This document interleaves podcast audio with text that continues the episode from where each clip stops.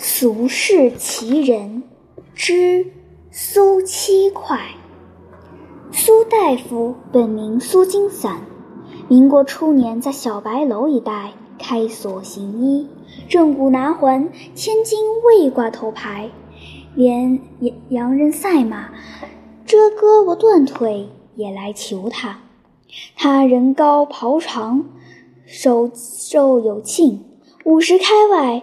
红唇皓齿，眸子赛灯，下巴壳儿一撮山羊须，进了油赛的乌黑正亮。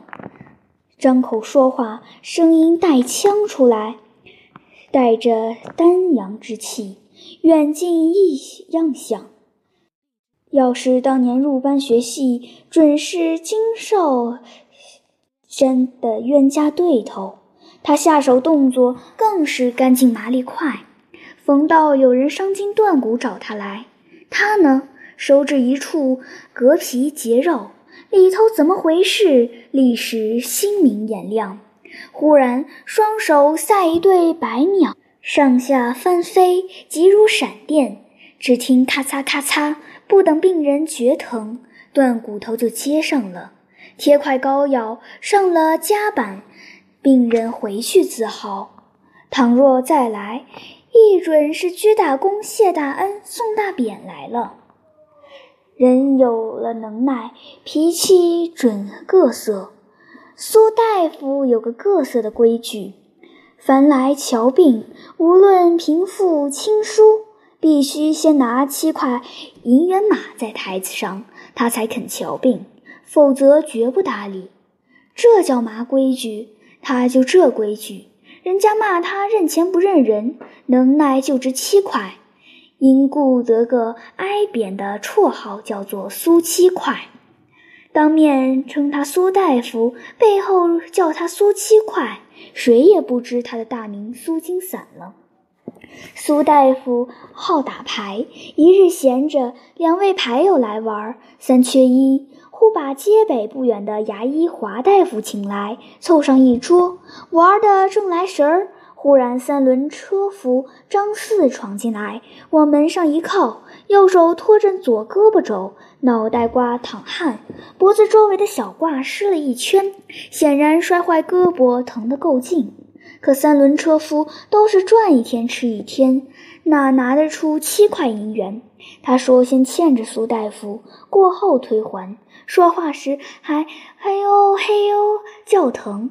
谁料苏大夫听在没听，照样摸牌、看牌、算牌、打牌，或喜或忧，或惊或装作不惊，脑子全在牌桌上。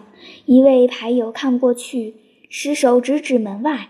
苏大夫眼睛仍不离牌，苏七块这绰号就表现得斩钉截铁了。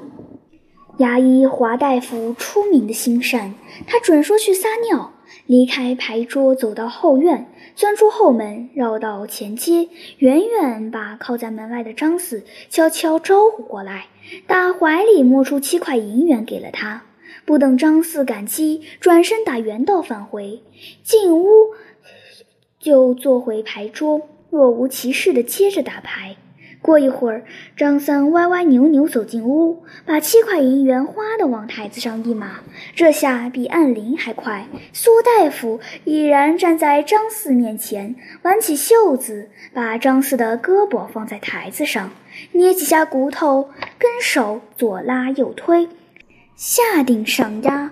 张四抽袖缩紧闭眼呲牙，预备重重挨几下。苏大夫却说接上了。当下便涂药膏，加上夹板，还给张四几包活血止疼口服的药面子。张四说他再没钱付药款，苏大夫只说这药我送了，便回到牌桌前。今个牌各有输赢，更是没完没了，直到点灯时分，肚子空得直叫，大家才散。临出门时，苏大夫伸出瘦手。拦住华大夫，留他有事。待那二位牌友走后，他打自己座位前那堆银元里取出七块，往华大夫手里一放。华大夫在惊愕中说道：“有句话跟您说，您别以为我这人心地不善，只是我立的规矩不能改。”华大夫把这话带回去，琢磨了三天三夜，到底也没琢磨透苏大夫这句话里的深意。但他打心眼里钦佩苏大夫这是，这里这人。